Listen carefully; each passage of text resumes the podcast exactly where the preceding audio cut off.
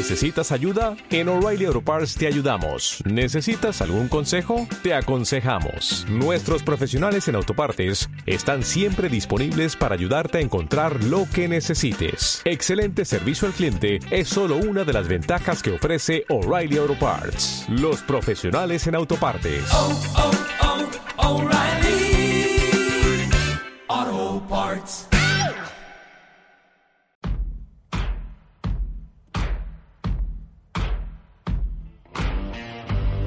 Hola, buenas. Madre mía, saltando semanas.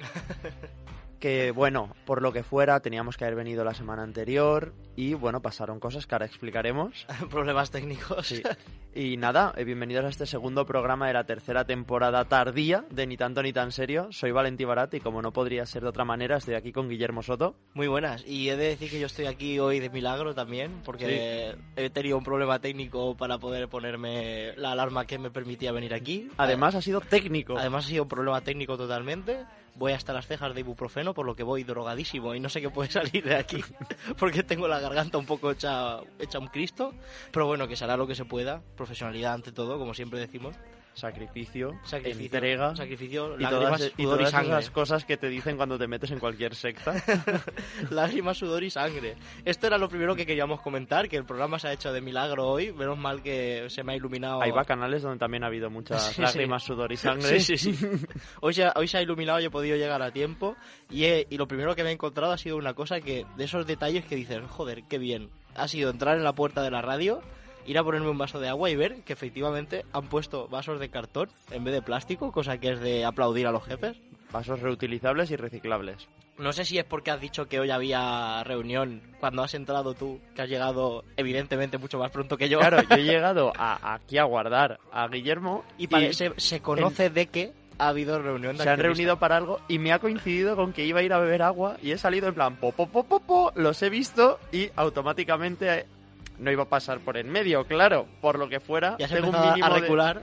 De... He, vuelto como un conejo a la madriguera, he dado la vuelta en plan de po, po, mi casita y nada, y me he vuelto a encerrar yo solo en el estudio a esperar. a esperar que acabe la reunión por si te caían palos, básicamente. Bueno, pues ¿qué tenemos que comentar hoy? en la introducción, que veo que lo teníamos ya preparado. Pues a ver, lo primero es comentar lo que ha pasado, pero supuestamente hemos vuelto a ser quinquenales, pero han pasado tres semanas. sí, sí. ¿Por qué? Porque bueno, a lo mejor la semana pasada que tocaba grabar, yo me desperté y cuando tú te levantaste, yo me levanté antes que tú, Sí, sí. y cuando tú amaneciste te encontraste un WhatsApp mío que decía, eh, lo de ir a grabar ya sí eso tal. Si, si eso ya como que... Porque eh, básicamente estaba moribundo. o sea, estaba pidiendo tierra.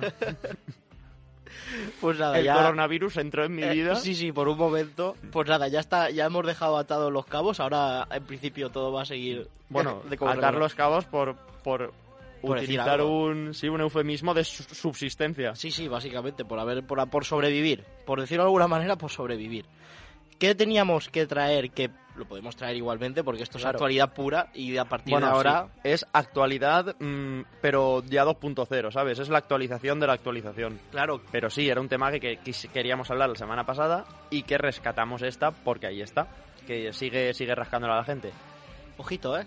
Lo de morirse, lo que no hice yo y lo que hoy has conseguido no hacer tú, lo de morirse, lo de que no venga el Estado y te... ¡ra! y te mate. Que ahora, bueno, como sabéis, vivimos en comunismo y en esta dictadura bolchevique bolivariana se ha, se, bueno, hay que, hay que recortar en costes, entonces vamos a, vamos a matar a los viejos ahora. Ley de la eutanasia La ley de la se ha aprobado. De hecho, concretamente los datos son 201 a favor y 140 en contra, siendo los votos en contra PP, Vox, Unión Pueblo Navarro y Foro de Asturias. Esa gente, por lo que sea, no está de acuerdo con que tú decidas cuando te mueres. ¿No estás de acuerdo? ¿Derecho a la vida? Sí. ¿O no? o este es el punto, es derecho a la vida lo que esta gente defiende, porque claro, aquí lo que se dice es, es que el derecho a la vida te obliga a vivir. Entonces, ¿es derecho o obligación a la vida lo que defiende esta gente? ¿Dónde Ajá. ponemos la línea? Es que podemos empezar este debate y quitamos todo lo del guion ahora mismo. Sí, podríamos hacer así, tachar las tres páginas de guion, tres No, páginas, no. nosotros con tres páginas de guion. No, hoy, hoy, hoy, tenemos, hoy volvíamos fuertes y no vamos a hacer esto porque precisamente tenemos un jugando al Cluedo, diría, de los, de, con un personaje de, de los más carismáticos y conocidos Y además que a no nivel general, ya no al menos conocido en cuanto a este tío sabemos que ha hecho algo mal, porque vemos que luego la historia que lleva no es que sea tan tan conocida como parece, sino que se conoce a la persona y suena que, que el río suena y agua lleva, pero muy mítica. ¿no? Está muy mitificada, hay muchas cosas alrededor y también es algo que hemos preparado con mucho cariño, que ahora diremos quién es. Diremos quién es cuando introduzcamos Exacto, cuando al sí, Cluedo, sí. no a decir ahora. Simplemente decir que, bueno, creo que podemos dar golpe en la mesa desde ni tanto ni tan serio y decir que efectivamente, eh, fuera de las bromas, estamos a favor de la eutanasia y que la gente decida ellos cuando quieren irse, ¿no? Que al final es derecho a la vida, no es una obligación y el derecho a la vida ya hemos evolucionado lo suficiente como para reconocer que un derecho también es cómo y con qué dignidad queremos irnos. y con estas palabras Eh, damos paso a la siguiente sección. Estás escuchando Ni tanto ni tan serio en UPV Radio 102.5 de la FM radio.upv.es.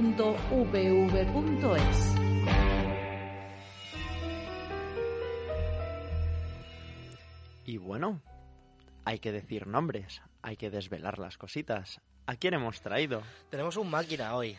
Tenemos, Tenemos un figura. Un figura y a donde los haya eh, el archiconocido Charles Miles Manson.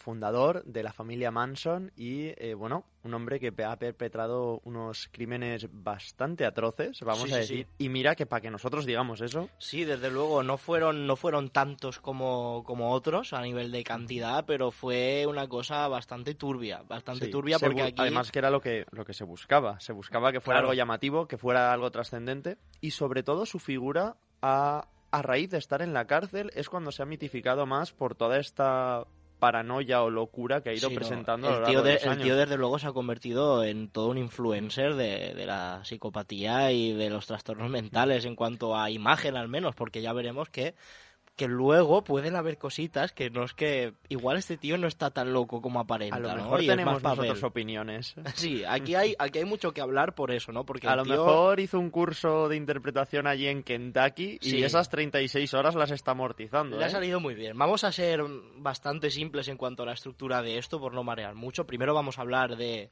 de su etapa pre-secta de la familia Manson y luego hablaremos ya de cómo se creó la secta un poco, eh, luego también de todos los asesinatos y ya por último pues hablaremos un poquito de, de la etapa postdelictiva. Y del Ya que- perfil, sobre todo, que es un poco la esencia de Juan de Cluedo, nosotros analizar, decir lo que hemos visto. Ya que creo que, que si no recuerdo mal falleció en 2017 o por ahí. Ya, ya. Hace sí, poco, 2017. relativamente, o sea- Dieci- 19 de noviembre de 2017. Tengo Él estaba, él estaba en cárcel por, por cadena perpetua por unas cuantas. Que además, o sea, él fue sentenciado a pena de muerte, hablaremos de esto, Ujú. y esquivó, eh, en este caso, la inyección, en este caso, esquivó la eutanasia. Sí, La vaya. eutanasia no voluntaria, en este caso.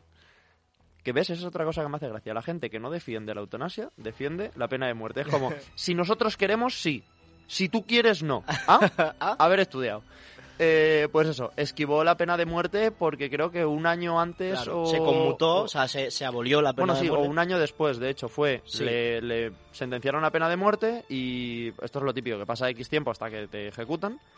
Y justo en ese periodo se, se quitó. Es, es Claro. el estado donde él estaba detenido, quitó la pena de muerte y entonces Lo conmutaron por, eh, por prisión prisión permanente.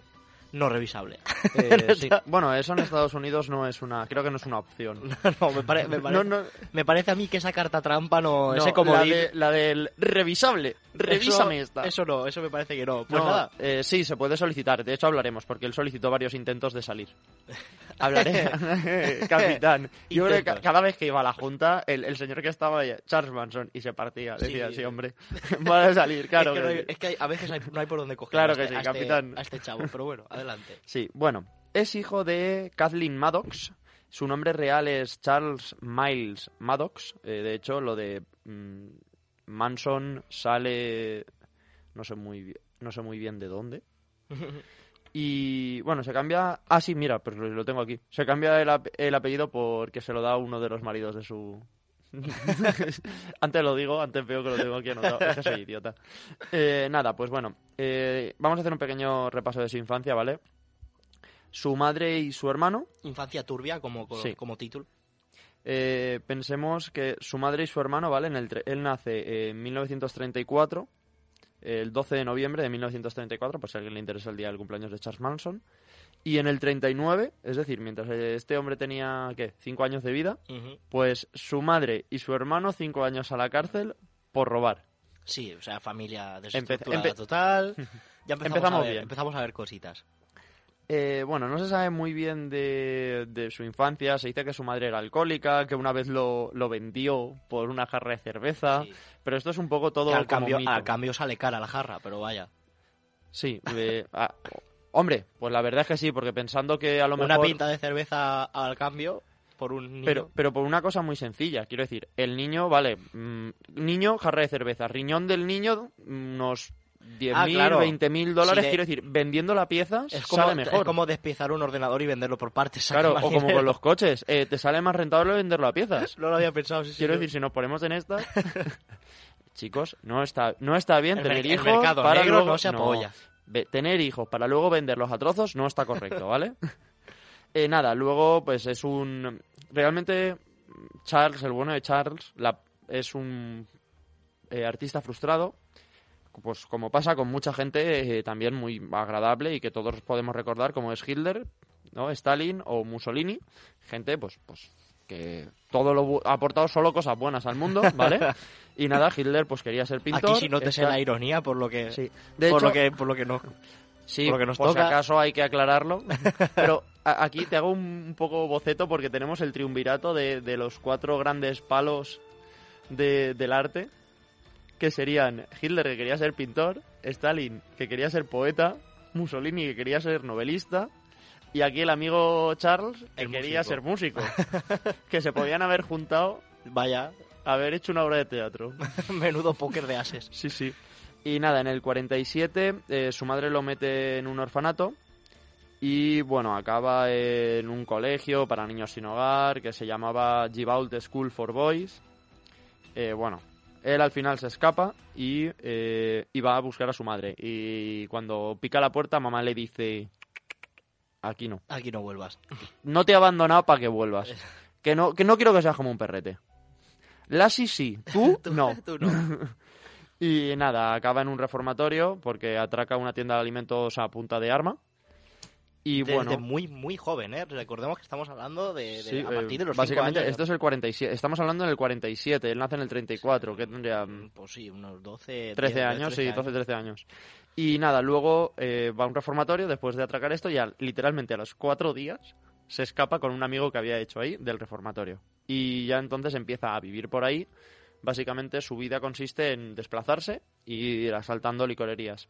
Y entonces entra en un ciclo delictivo eh, en el que básicamente eh, se dedica a robo de vehículos, eh, falsificación y robo de, de tiendas a punta de pistola.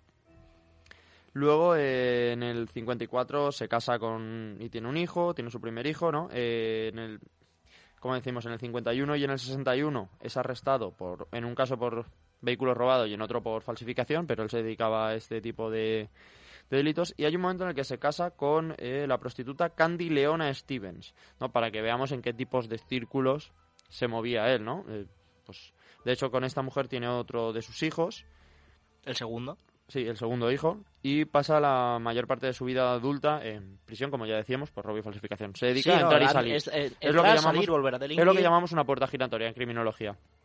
Al que entra en prisión y, Y, sale de conforme, prisión y, conforme vuelve a entra, vuelve a entrar. salir y vuelve a entrar. Es la puerta giratoria, pero al revés que la de los políticos, ¿no? Que es salir del gobierno y entrar en Endesa, pues esta es salir de la cárcel y entrar en la cárcel. Un poquito así. Y nada, eh, luego ya en el 60 forma la familia Manson, que aquí es donde viene lo bueno, Claro, lo tocho. Aquí es donde viene el plot twist. Y Sí. después de la familia Manson, allá en el 71-72, ya es cuando todo lo de la familia Manson ha ocurrido y se le pilla por lo que por lo que ocurre en la familia Manson, que ya veremos lo que es. es llevado a prisión en el 71 por siete cargos de asesinato y uno de conspiración. Ujú. Y ahora explicaremos por qué esto tiene telita. Spy, sí. Básicamente porque, mm, spoiler, llegan a conseguir dispararle a un presidente. A un presidente de los, de los United States of America. y a partir de ahí, cada vez que viajas a Estados Unidos, te preguntan si vas a disparar al presidente. sí, sí, vaya. Gracias a este señor. No, en realidad no lo sé, me lo he inventado. eso. No vaya a ser que nadie se lo tome en serio, pero sí que es verdad que te lo preguntan. ¿Viene usted a darle matarile a nuestro presidente? No. Eso, eso, eso es verdad que te lo preguntan. Tú, cuando quieres solicitar entrar en Estados Unidos, haces un test. Y una de las preguntas es, ¿viene usted o pretende usted atentar contra el presidente de los Estados Unidos de América? Que dices que si quisiera no le daría que no. Pues sí, es la pregunta trampa. Claro, es un ¿por qué voy a que puedo ser terrorista, pero también soy sincero. Sí, sí. La verdad vaya por delante. Claro. Y nada, eh, es condenado a lo que decíamos, es condenado a pena de muerte, pero en el 72, un año Conmutada. después de entrar en prisión, se conmuta porque es eliminada en el estado en el que él está detenido. Y nada, en el 84, o... es que esto es buenísimo, se me había olvidado. En el 84 casi muere porque le, le prenden fuego. En la Y cárcel. le prende fuego nada más y nada menos que su compañero de celda, que es parricida y consumidor de LSD, ah, un señor súper simpático, y miembro de una secta que se llama Hare Krishna. Vale, pues literalmente se levanta una mañana Charles Manson y dice, uy, qué calorcito me ha entrado, pero no era de una erección matutina, Y era le de que estaban echando básicamente... ya con el cipo. Sí, sí, ya le estaban dando gasolina. Y nada, le quemó el 20% del cuerpo. Ya veremos que eh, esto va de sectas y va muy de LSD también. O sea, para los amantes de las drogas aquí tenemos un cóctel Sí. espectacular. Sí, sí, aparte de que gente drogada intentara matarle, Sí, él, sí. él por lo que sea también abogó por esto. Y nada, a partir de ahí empieza un poco a dejar entrar a la tele, bueno, también la propia prisión permite y él muchas veces concede entrevistas, tanto de televisión como de radio, y a periodistas, básicamente para decir que él a tope con lo que ha hecho, que, que no se arrepiente de nada, y ahí es cuando empieza toda esta imagen, que es la imagen que tenemos del real, bueno, real entre comillas, pero quiero decir que son ya los vídeos de sus declaraciones y todo suele ser ya una vez detenido, y es donde sale diciendo pues que si es Jesucristo, que si es no sé qué, haciendo caras raras, haciendo gritos, eh, como volviéndose loco. Y todas estas imágenes que es muy fácil encontrar en internet de Charles Manson. A partir de ahí es cuando se también se hace la esvástica en la frente. Todas estas pirulas que le dan. Bueno, en 2012 al tío no se le ocurre otra cosa que solicitar la, la- la libertad condicional. Y le dicen, claro, Prim. Eh, venga, claro que sí. Claro que sí, artista. De hecho, literalmente le dicen, ya lo dejamos para la siguiente. Y la siguiente revisión era en 2027. en plan, le damos un aplauso y le dejamos que se vaya. Claro, contamos con que, si no recuerdo mal, este hombre tenía ochenta y pico años cuando solicitó esto. No, bueno, setenta y pico. Y de hecho muere en 2017 por cáncer de colon. ¿Veis, niños, lo que hacen las drogas? Sí, pero aquí hay un dato curioso que es entre 2012 que dice de salir y 2017 que muere, pasa una cosa en 2013 que es que está a puntito de casarse con una chavala de 26 años, una jovenzuela que, que no sabe muy bien qué hacer con su vida, que llevaba bastante tiempo visitándole en la cárcel y están a punto de casarse porque ella está obsesionada con la figura de Charles Manson. Y esto es un poco para poner en situación de hasta dónde se extendía su sombra que un tío con setenta y pico años que cometió sus delitos en el seten... o sea, en el 71 se termina su carrera delictiva, ¿no? Son 10 años, del 61 al 71. Bueno, su carrera delictiva, digamos, con orientación pública. O sea, la parte que afectaba al público, porque la parte de robar coches y, y falsificar documentos era algo para él. Entonces, digamos que toda su cara pública que comienza ahí es, es en esa época. Y en 2012 todavía hay una muchacha obsesionada con él, nivel eh, cásese conmigo, Sí, señor sí, Manson. sí, sí, sí. Y bueno, un poco Tío, eso es ahora lo veremos. Un tío carismático, un tío que sabía manejársela, sabía manipular. Y claro, con todo lo que ofrecía la secta, realmente es que no es para menos, ¿no? Sí, y bueno, este era el resumen de la biografía, así a bola pluma, del señor Manson. Pues ahora vamos a situarnos justo cuando de joven tiene esa vida delictiva que vemos que entra y sale de la cárcel, que su madre no la acepta y demás. Con 23 años, en una de las escarcelaciones que tiene de- después de haber hecho todo ese robo de coches y demás, sale de la sale de la cárcel y conoce en la universidad a una tal Mary Brunner que la acoge. Estamos aquí en el verano del 67, que para situarnos el verano del 67 fue el verano de la paz, el amor, eh, la cultura hippie, Lo de los hippies, tal cual. muchas drogas, el LSD, drogas psicoactivas sobre de hecho, todo. fue el retiro este que se hizo, que la gente se fue, que si no recuerdo mal, es Woodstock. Eh, Wo- Woodstock fue uno de los festivales, sí, que, fue- espectacular. El amor libre, les drogues. Para los que entiendan valenciano, allí el, el, el LSD y anaba a Poalaes. ¿Qué se dice? Traducción, eh, la gente iba drogada, vamos, Sí. hasta, hasta que salu- saludar era deporte de riesgo. Sí, sí, ahí el, el LSD lo vendían por capazos, por kilos. El gusto. cereal por mayor. Desde luego que sí. Pues bueno, este, este tipo Manson ya vemos que tontea bastante con las drogas psicoactivas. Ya decimos, verano del 67, el verano del amor, la cultura hippie, todo esto era como lo más nuevo, A ¿no? ver, y la liberación sexual. La Hablemos de que ahí liberación, sí, había un componente sexual muy, muy fuerte, Claro, muy activo, que allá- también va a ser importante. Más allá de las drogas, hay cosas ahí que, que luego han ido haciendo cola. Pero bueno, vamos a han, hablar. han ido haciendo camino, sí, eso. Este señor, que lo que hace en esa época es prepara una hippie furgo de estas, una Volkswagen super guapi de estas pintadas, la prepara y decide hacer un pequeño viaje y digamos a él con la filosofía que tenía en ese entonces era de pues yo hago mi grupito, nos vamos de viaje, en plan a vivir el momento, ¿no? Esto de- del verano de los hippies y hace un pequeño grupito de adeptos y yéndose por por Estados Unidos, o sea, viajando por ahí, pues va cogiendo cada vez más adeptos que dicen, oye, a mí me mola el rollo de este tío, de que vayamos por ahí, nos pongamos todos ciegos y todo muy guay. Y bueno, pues al final, ¿qué ocurre? Que llegó a vivir con un grupo de 18 mujeres que llevó a vivir a la casa con la chica que le acogió, recordemos, Mary Brunner, las llevó a vivir a la casa de Mary Brunner sin que ella le hubiese dado a priori su consentimiento. O sea que ya vemos que empezó a hacer como un grupo de amistades como que les seguían ciegamente en plan de, oye, veniros conmigo y ellos decían, vale. O sea, ya que ya se va viendo que el tío fuera de tal, aparentemente es un tío carismático que sabía encandilar a la gente porque si no, ¿de qué te sacas una, un- una presecta? Porque esto sería como, como la segunda sí, línea ya, de ya lo que está. ya- él, él ahí ya está preparando. Además, el, el sistema es muy sencillo. Es droga y carisma. Sí, droga y droga, carisma. carisma, sexo, adelante, y ahí, claro, pues empezó a subirse al carro gente, nunca mejor dicho, y eso nos lleva al año siguiente en el que en el año 68 ya se instaura en Los Ángeles, en un, en un rancho conocido como Rancho Span, que es un rancho de estos típicos que está preparado para rodar películas de Hollywood, que es como el atrecho, ¿no? Pues ellos se instauran ahí con todo el grupito que en este año, en el verano, a partir del verano hasta el año siguiente, ha conseguido.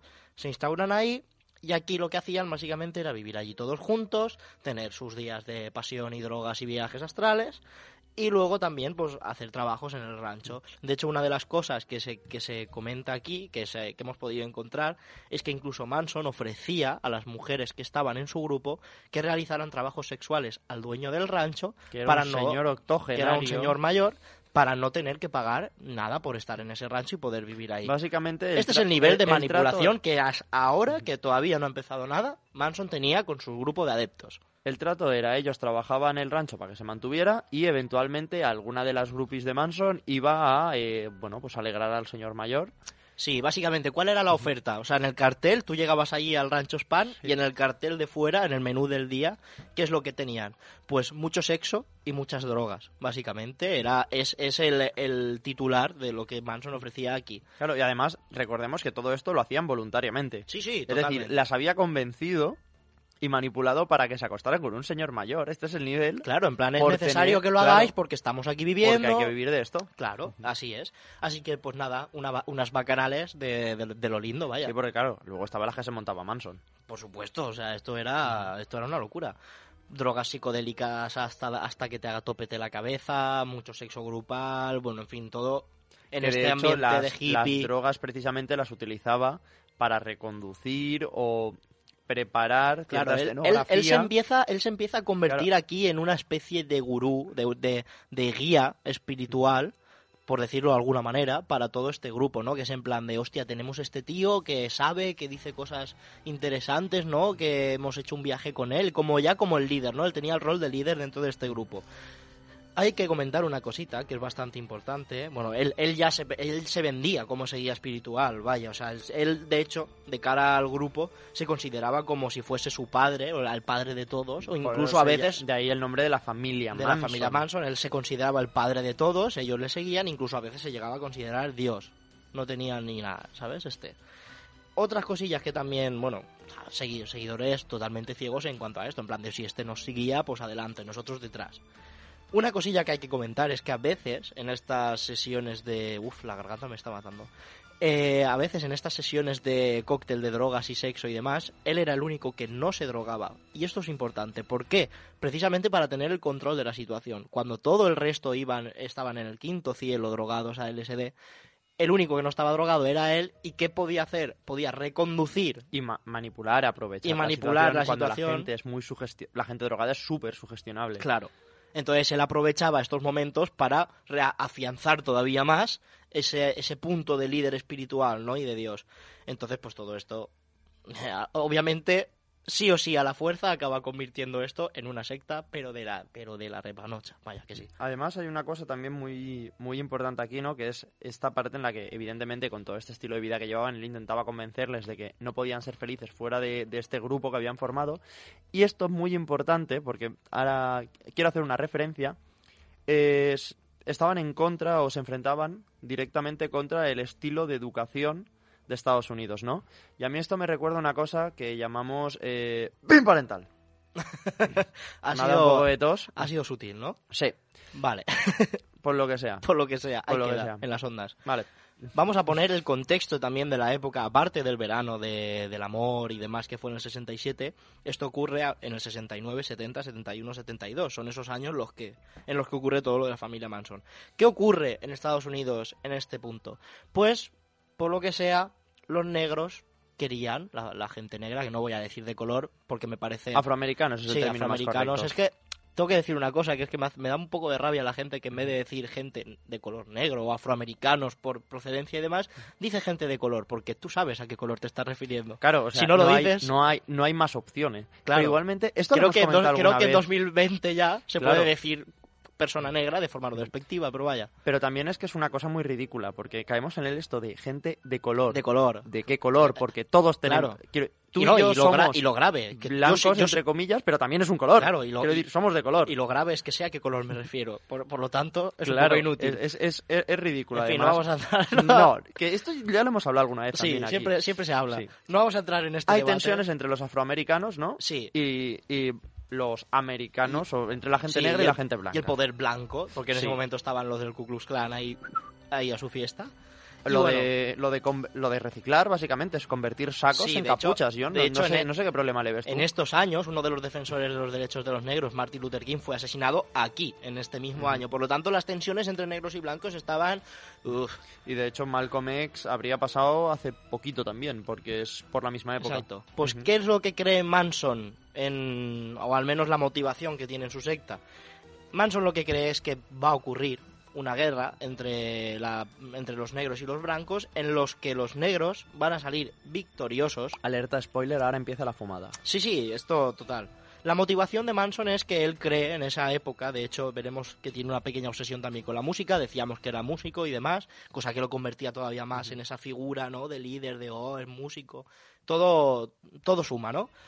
Pues Manson creía que estas tensiones entre negros y blancos de la época iban a terminar en una guerra racial entre negros y blancos en la que los negros iban a salir victoriosos, pero que no iban a tener la capacidad de autogobernarse racista. una vez hubiesen exterminado a la población blanca.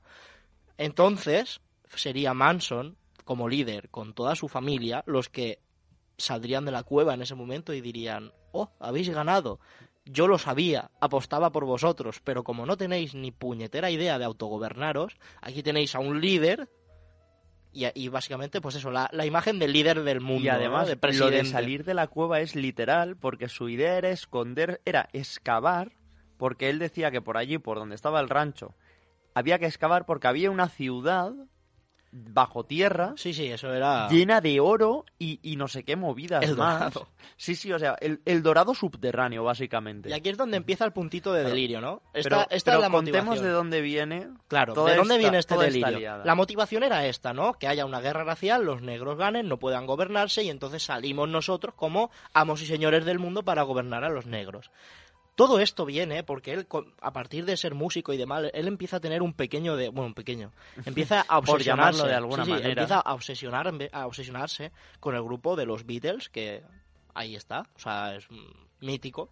Grupazo, o sea, las Grupazo. cosas como son, es historia de la música, los Beatles, Y él, pero por él lo se que empieza sea. a eh, obsesionar a lo loco y empieza a interpretar de su música que los Beatles están, digamos, haciendo como metáforas a esta guerra racial que él cree que va a ocurrir. Como que esa guerra está, pla- está plasmada en el, en el trabajo de los Beatles, concretamente Sí, que- en el White Album, que es el álbum, creo que, creo que es el álbum más vendido de la historia de la música, si no recuerdo mal, el White Album. Y él empieza a En interpretar gran que... parte por esta razón también, Claro, sí. porque él se le ha dado mucho... mm, ¿Cómo decirlo? Sí, el- se le ha el- el mitificado, se ha- claro, ese- se le ha rodeado de una aura muy mística por todo esto. Claro. Para los fans de los Beatles, la canción Helter Skelter del White Album es la que en él, en esa canción él interpretaba que estaba plasmada esa guerra racial. Entonces hecho, empieza a obsesionarse con la que música rescata también. para esta guerra, Helter Skelter. Exacto. Y también él, él interpreta dentro de esta canción y él se vende como que es el quinto ángel del apocalipsis. O sea, que Charles Manson es el quinto ángel del Sí, sí. Pues bueno, con esta secta montada, con esta idea de guerra racial, ¿cuál era la motivación? Pues él, con su, con su pandilla de colegas, con, su secta, lo que, lo que querían era, pues si esto va a ocurrir, nosotros estamos aquí para acelerarlo, vamos a, vamos a generar esa guerra. No, que no ocurra por cuando ocurra, porque podemos estar sentados esperando y no ocurrir nunca. Entonces es cuando empiezan a realizar los actos delictivos, los asesinatos, con la idea de vamos a culpar a los negros para que los blancos empiecen una guerra que luego ganarán los negros y así nosotros podamos gobernar. O sea, era en plan de vamos a convertir esto, que sea rápido, nosotros actuamos, les pasamos la pelota Echar gasolina a la población fuego. afroamericana, exacto, y era que empiece esta guerra racial. Y con esta idea, el 1 de julio del 69, tenemos la primera víctima de la familia Manson, que se la cargó él personalmente, cosa que luego veremos que esto no ocurre porque los adeptos estaban muy cegados y eran ellos los que actuaban bajo las órdenes de Manson. El primer caso que tenemos es en julio del 69 en el que se carga un traficante negro al que estafaron para ganar pasta, para que claro, estos también, las estafas estaban a la orden del día para mantenerse en el rancho. A ver qué tengo por aquí. Al enterarse de la estafa, este les amenazó. Entonces, ¿qué ocurre? Preventivamente Manson dice, antes de que podamos tener algún problema con alguna tribu urbana o alguna banda o lo que sea, pues vamos y nos lo cargamos. Entonces, cuando se lo cargan, en las noticias aparece que era un miembro de una organización de negros de, ese- de la población afroamericana en ese momento que se llamaban los Panteras Negras.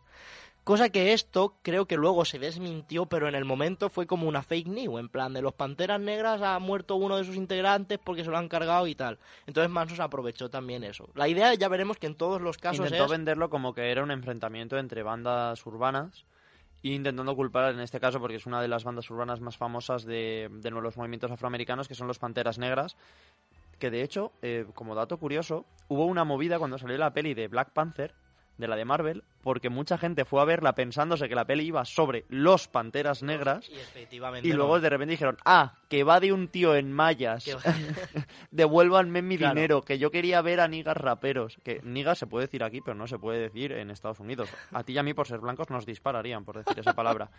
Eh, sí, y con razón, y con razón. Pues bueno, aquí tenemos el primer caso, ¿no? Un traficante de poca monta al que se intenta, bueno, le intentan estafar y cuando les amenaza, pues ellos preventivamente reaccionan y se lo cargan. Entonces en las noticias ven eso de los panteras negras y ellos piensan que eso es una buena manera como de aprovecharlo, de que podrían aprovecharlo y tal. Y ya es una, y de hecho es un caso que empieza a generar tensiones también en, esta en esta guerra, ¿no? De blancos y negros, que bueno, más bien tensiones. Guerra es lo que Manson efectivamente quería conseguir. Pues nada, el mismo mes de julio, el 25 de julio del 69, se cargan al músico Gary Hinman. ¿Por qué se lo cargan? Pues bueno, Manson manda a sus adeptos a persuadirle porque cree que este músico ha recibido mucha pasta de una herencia familiar. Entonces, para sobrevivir en el, en el rancho, mandan a los adeptos a ver qué pueden sacar. Lo tienen secuestrado durante dos días para sacar la información. De hecho, Manson personalmente se pasa por allí para intentar marear, a ver si le puede apretar un poco, lo torturan, creo que le llegan a cortar una oreja incluso. Y al final los adeptos lo matan. Sí, además, lo que comentas de, de cortarle la oreja fue con una escenografía muy marcada, ¿no? Manson apareció con un... Hay quien dice que era un cuchillo muy grande, hay quien dice que era una espada, bueno, al final era, era un arma blanca de cierto tamaño. Claro, él, No, como, él como jefe fue a Sí, fue algo muy ceremonial de aparecer, dar el paripé, cortarle la oreja con el arma esta. Básicamente iba a eso, a, a lo que a él le gustaba, a ser actor. Exacto. Pues ¿Cómo, A la puesta en escena. Sí, la puesta en escena. ¿Cómo acabó todo? Pues los adeptos se cargaron a Gary Hinman dos días después de tenerlo secuestrado y estarle torturando. Y en una de las paredes, con la sangre de Gary Hinman, con su propia sangre, escribieron Political Pig, en plan cerdo político. Y dibujaron este- una pata de pantera para involucrar a, la- a, lo- a los a Pantera las- a Negra, los claro. Pantera Negra. Political Piggy, esto hay que, que concretarlo un poco, es, un- es el término con el que la gente, lo- bueno, la gente, los afroamericanos, ¿no? El movimiento afro- los movimientos afroamericanos, como bien era los Panteras Negras, denominaban o llamaban a los blancos poderosos. Un Political Piggy era como un cerdo político, sería la traducción, es bastante fácil, pero básicamente eh, se hacía referencia a algún miembro capitalista, adinerado de los blancos, con cierto mm, elitismo y sobre todo pues eso muy relacionado con eh, ciertas actitudes racistas. Tenemos ya el siguiente caso, que ocurre el 9 de agosto del 69, en el que también, como vemos, actúan los adeptos de Manson a sus órdenes. que este es el más este es el, el famoso Este es el famoso porque aquí murió eh, la actriz Shannon Tate, que en esa época era, esto- era la esposa de, de Roman Polanski, de un actor súper conocido. actor y productor además eh, top 1 en a día de hoy sigue Claro, vivo Roman entonces, Polanski y es de los más En conocidos Hollywood la noticia pegó y por eso Manson se hizo tan tan mediático en aquel entonces, ¿no? Porque, porque Shannon Tate fue asesinada. En este caso, ¿qué ocurrió? Vamos a poneros un poco en contexto, porque esto no se suele contar mucho, pero sí que la información está ahí. Manson, como músico, tenía la idea de hacer un disco para asimilarse a los Beatles. Y durante el viaje que hace durante los años con su, bueno, pues esos cócteles, ¿no? De fiestas, de drogas, de demás, él eh, llegó a tener eh, llegó a tener bastante amistad con un productor de hecho bastante conocido de los que, que había trabajado con los Beastie Boys en esa, en esa época y le propuso lo de hacer un disco. Como el productor no le al final vio de cómo iba el percal de la secta y demás quiso cortar todas las redes con Manson pues no llegaron a hacerse ese disco pero Manson le quedó ahí de como que le habían traicionado no de que ese amigo suyo que le iba a producir un disco y era y iba a cumplir uno de sus sueños no que era sacar un álbum de música no lo llegó a hacer pero esto queda ahí no entonces ahora volvemos. El asesinato de Shannon Tate. Manson ordenó a sus seguidores tal cual, palabras textuales, que fueran allí, a esa casa, y los asesinaran de la forma más brutalmente posible, a los que hubiera en esa casa. ¿Por qué esa casa en concreto? Pues donde vivía Shannon Tate era la casa donde antiguamente vivía este productor que le negó hacer un álbum a Charles Manson. básicamente el asesinato de Shannon Tate se basa en que el productor vendió la casa y Manson no lo sabía Claro. Es verdad que atacan uno de los barrios más ricos y más conocidos de Estados Unidos, pero eh, todo, todo ocurre porque se equivocan. Sí, así que Sharon Tate falleció en este, en este acto. De hecho, en los Falle- bueno, falleció, como Bueno, si se hubiera muerto sí, sola. bueno, Como si se hubiera ido porque ella quisiera. Desde luego que sí. El, el caso depende de donde se busque la información, no está muy claro todavía de cómo fue la dinámica, ¿no? Pero sí que los adeptos que fueron llevaban, uno llevaba arma de fuego, llevaban armas blancas y demás, y fue, por lo que hemos podido leer, fue un poco sobre la marcha. Lo que sí que se puede catalogar es que Shannon Tate, que estaba embarazada de ocho meses, ojo, que no es poco, pues la apuñalaron, la asesinaron directamente a puñaladas, casi 50 puñaladas le dieron a cada uno de los allí presentes, más los que mataron con arma de fuego porque creo que uno intentó escapar y todo y a ese se lo fundieron en la calle.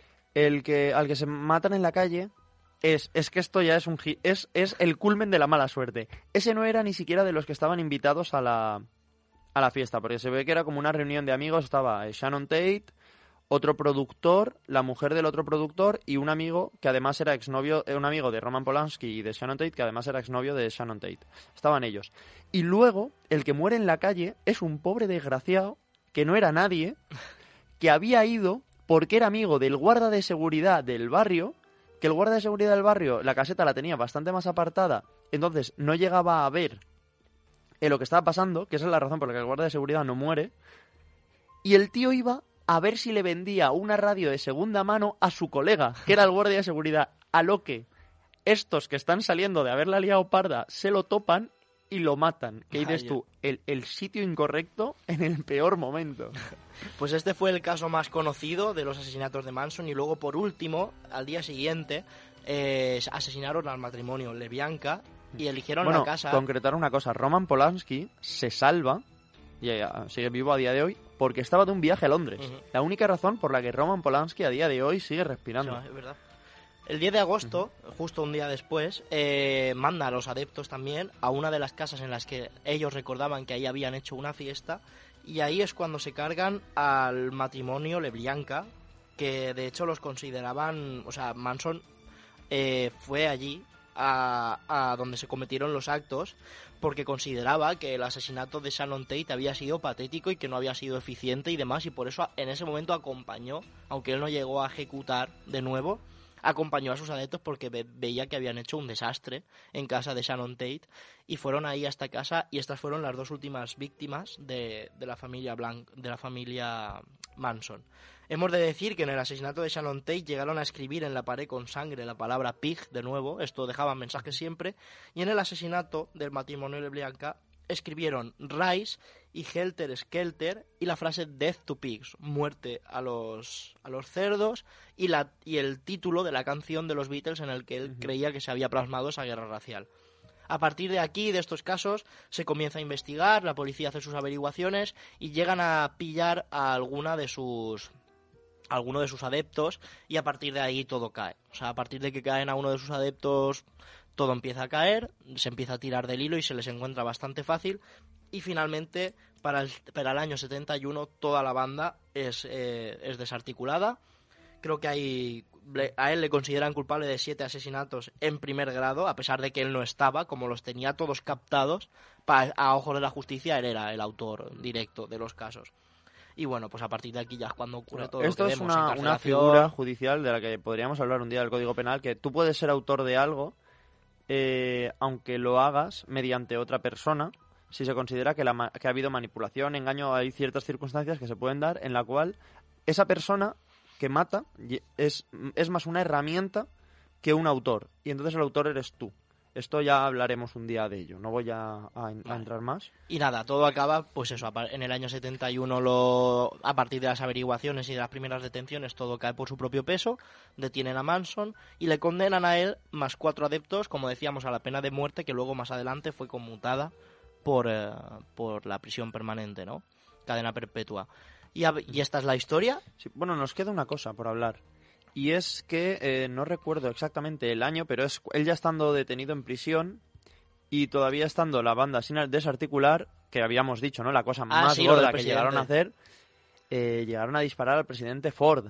Uno, una de sus adeptos, eh, desde, desde, o sea, él ya estaba en la cárcel con, con limitadas eh, conexiones con el exterior, pero habían seguidores de fuera que todavía seguían con la tónica y efectivamente hubo un intento de asesinato al presidente por parte de la familia Manson sin que él casi pudiera manejar los hilos. Y de hecho no recuerdo exactamente por qué fue, si se encasquilló el arma Sí, o- el arma no llegó a disparar y por eso se salvó el presidente Sí. Porque si no... Pero le- le- además no hablamos de que le dispararon a 20, a 20 metros, o sea, hablamos no, no, de que a, fue a bocajarro se le dándole, intentó dándole dar, las buenas se le intentó dar un tiro a bocajarro y el arma no disparó y por esa Ford pues siguió Eh, vivo. Pues nada, el presidente Ford pudo seguir ahí a lo suyo. Así que esta ha sido la historia y si te parece pasamos rápidamente al perfil psicológico que tenemos cosillas que decir, vamos a pasarlo así picadito. Sí, sí, Adelante. porque, a ver, como hemos dicho, eh, Charles Manson es una figura complicada.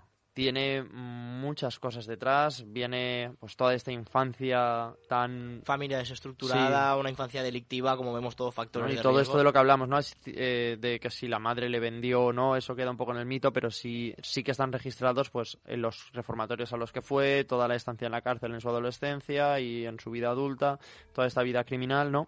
Este intento fallido, porque al final es un intento fallido de convertirse en artista, que como vemos, ¿no? Que al final un productor se acaba hasta desentendiendo de él en el momento en el que se da cuenta de lo que hay.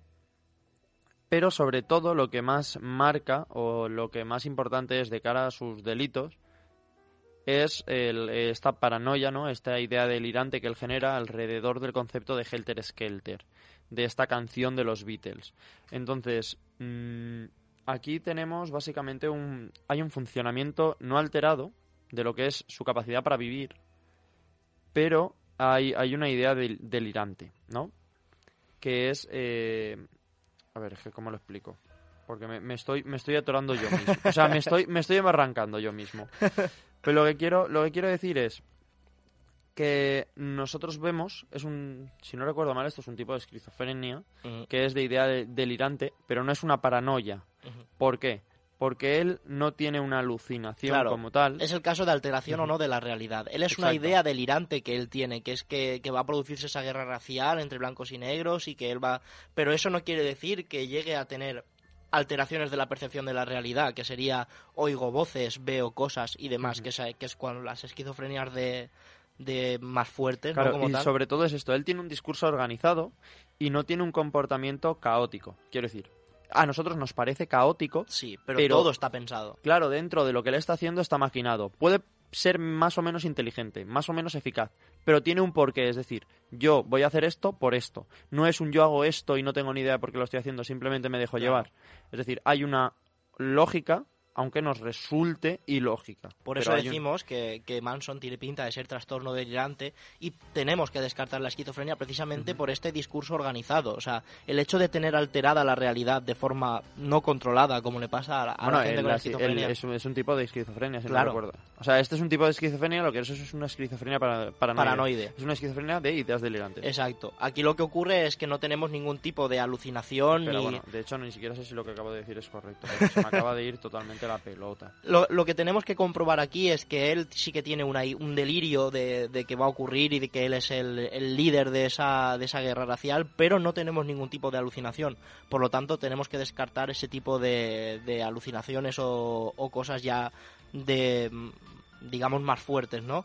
Solamente es esa idea la que prima en su mente, pero no llega a ver alterada su realidad. Esta es la idea que tiene que quedar. No la interpreta ni la ve de forma distinta, simplemente es una idea que nace de sí mismo, que es lo que hay que tener en cuenta. Y eso, a su vez, como decíamos, el tener alucinaciones no permite a una persona tener un pensamiento organizado, porque normalmente viene también por brotes, viene a momentos, entonces una persona es bastante inestable en cuanto a tener eh, alucinaciones.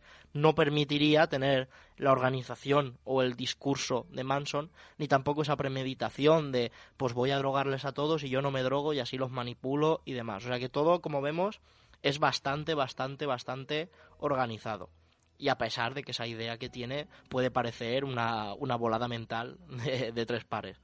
Y luego también tenemos que hablar un poquito de las técnicas de persuasión coercitiva, que es lo que decíamos. Mm, Vale, vale. No, ¿Lo has no sé- encontrado? no- sí, no sé por qué se me ha ido tanto la pelota. Esto es lo típico cuando llevas sin... que cuando no consultas antes de... de- de- se te cruzan ideas. Sí, es trastorno delirante, que es un trastorno límite de la personalidad y no... Y no es... eh, No tiene nada que... O sea, eh, de hecho, precisamente, que sí que me acabo de acordar ahora, pero como soy idiota, cuando planteamos hacer esto, barajábamos entre una esquizofrenia y el trastorno Esa- delirante. Se descarta la Claro, o sea, esquizofrenia la- por no el trastorno tener... delirante no está dentro de la esquizofrenia, no sé por qué se me ha ido tanto la pelota, pero esto es lo, yo creo que son las horas, tío. Son Son, las las, son las horas, o sea, es lo típico que, que, que de repente se te cruzan dos ideas y no sabes Sí, por esa qué. es la idea, ¿no? Él no tiene Sí. alucinaciones, él simplemente tiene una idea delirante, pero al no tener alucinaciones le permite tener ese discurso organizado y Por e- manipular también. Y por eso descartamos que sea una esquizofrenia y pasamos a que es un trastorno delirante. ¿Qué tenemos aquí? Las técnicas de persuasión coercitiva que veíamos, en plan, todo ese tipo de manipulación, Sí, sí, el uso está- de la, sí el uso de las drogas, está anotado en el guion está todo. anotado. Sí, es que soy imbécil. el uso de las drogas para manipular, el utilizar ese, ese viaje astral de sus adeptos para manipular el discurso y hacerles ver que él es algo como superior, ¿no? Como un dios, el padre de todos y demás. Todo esto es una premeditación espectacular. Y bueno, como luego ya decíamos que aquí es donde empieza la fiesta, ¿no? Que en todo lo que ocurre en la secta, todo tiene como un sentido, ¿no? Un porqué, pero a partir de su, de su encarcelamiento es cuando empieza un poco la locura de verdad, en cuanto a que hay cosas que no llegan a entenderse muy bien del todo, y todos podéis encontrar vídeos en YouTube de, de entrevistas a Manson en el que realmente se le va la pelota. Recomendamos verlas. Es, es, una, es sí, para pasar una tarde de risas, es, Sí, desde sí. luego. Se empieza a ir la pelota de una manera eh, surrealista, empieza a tener espasmos, tics, dice cosas eh, aparentemente sin ningún sentido. Y esto es un poco lo que decíamos que hasta qué punto eh, se puede considerar de que se hayan llegado a generar en su mente eh, alteraciones a la realidad, es decir, que realmente ya empiece a imaginarse y ver cosas derivadas de ese delirio, Sí, o hasta qué punto es simulación. o hasta qué punto es simulación de un personaje que ya no tiene nada más que perder y básicamente lo que con- en lo que se basa es, pues bueno, como tengo esa fama de loco, ¿no? Que me han dado porque la prensa lo trató como un loco y demás, quizá ha sido la de voy a asumir ese papel, ¿no? Y se ha ido desarrollando un poco ese papel de cara a los medios, porque al fin y al cabo la- el único trato que tenía Manson con el exterior era cuando iban a hacer una entrevista y pasaban cosas extrañas y, se haci- y él hacía cosas Claro, extrañas. y además era su forma de mantener la presencia. Recordemos que si él no hace estas cosas, la gente se olvidaba de él. Claro, su y tenía época- adeptos al principio Claro, fuera de la y cárcel. Si no, su época caía. Claro, el punto álgido es este intento de asesinato contra el presidente Ford, pero luego el mantener esta presencia, el conceder entrevistas, el, el tener una relevancia fuera, porque Da, cada da la sensación que es como la necesidad de enseñar que no todo fue en vano, por así decirlo, ¿no? Como no- no era todo mentira. Ah, al Sigo final- aquí, Al final es esto, el, el, el decir, el, el mantener esa presencia, ¿no? Ese yo controlo, yo sigo siendo importante y por favor, es un- al final es un niño pequeño diciendo y por favor miradme, ¿no? Que de hecho es lo que decíamos. eh, él durante siete años mantiene la relación con esta, con la, chica que decíamos, que empieza a visitarlo con 19 años y a los 26 está a punto de casarse con él.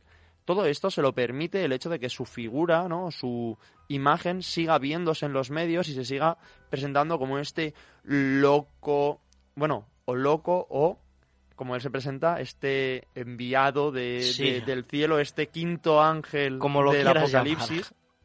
De hecho, él mismo decía que era como Jesucristo.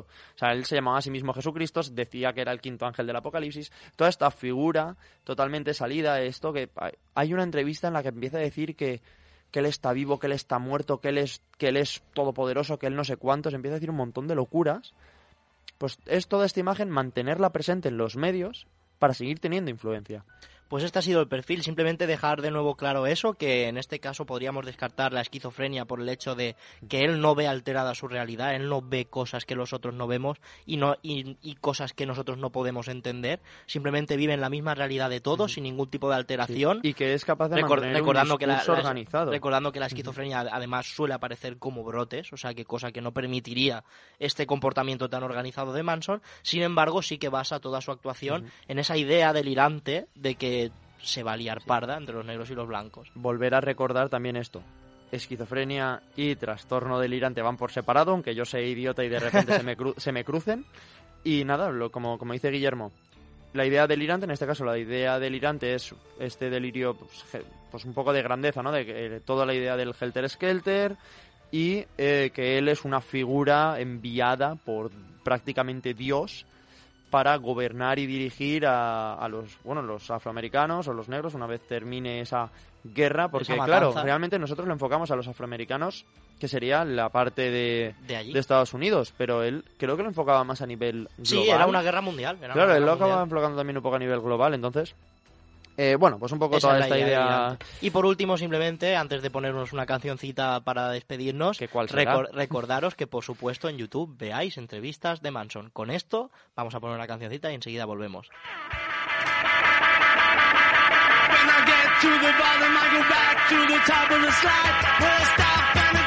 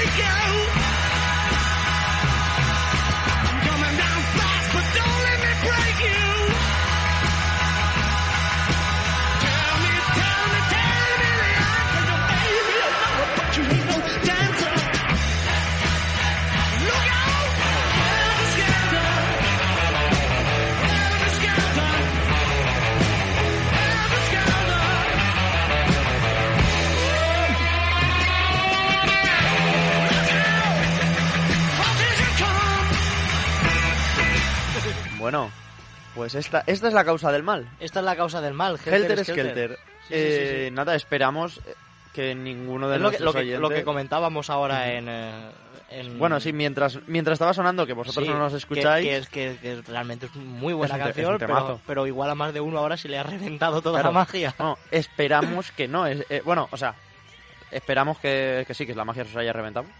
O sea, le hemos puesto a joder. ya no podéis escuchar esta canción sin pensar en un loco. Para siempre vais a tener asociado Helter Skelter y Manson. Lo que esperamos es que no se os vaya la pelota como a él con esta canción.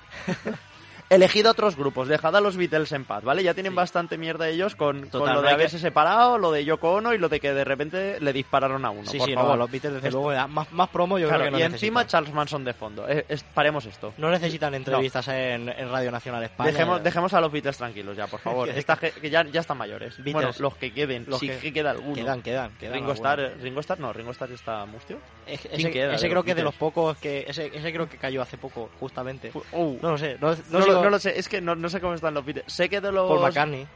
Paul McCartney sigue, sigue. Sí, sí, Sí. Paul McCartney sigue. Eh, anotamos Paul McCartney. No sé. Futura, fu- futuras Si gentes no- a las que visitar, Paul McCartney. Lo- no lo taches de tu lista, que creo que además acaba de poner pelo el chaval. que- pobre, pobre Paul. sí, no, es lo lleva, lo lleva sí.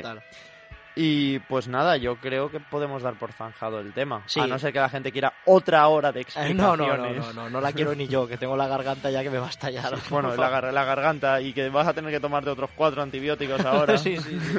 Madre mía. Menudo viaje. Sí, pues eh, nada, nosotros nos despedimos hasta el siguiente programa dentro de 15 días, ahora sí, si no ocurre o, nada. no, o no, si alguno de nosotros vuelve a pillar el coronavirus. esperemos que no, porque a ver, la- lo de la gripe pasa y una vez Sí. pasa ya en principio. Recordar, eh, nos podéis escuchar donde UPV Radio 102.5 FM. En Twitter estamos a veces, si eso, no sé, habladnos, decidnos cosas, ofendednos. eh, intentaremos estar atentos, yo qué sé. Es que lo- nosotros mucha, y mucha Twitter. intermitencia en Twitter. Sí, eh, somos una relación odio. Y luego. eh, Radio La Carta, en la página de la UPV. Sí, o en, en nuestro iBox, ni tanto ni tan serio, NTNTS, es la forma de buscarnos tanto en iBox como en, en Twitter. Bueno, NTNTS o ni tanto ni tan serio. De las dos formas salimos porque, eh, por lo que sea, nadie se quiere poner ese nombre. lo hemos copado. Y nada, perdón por la turra. Y hasta el siguiente. Hasta luego.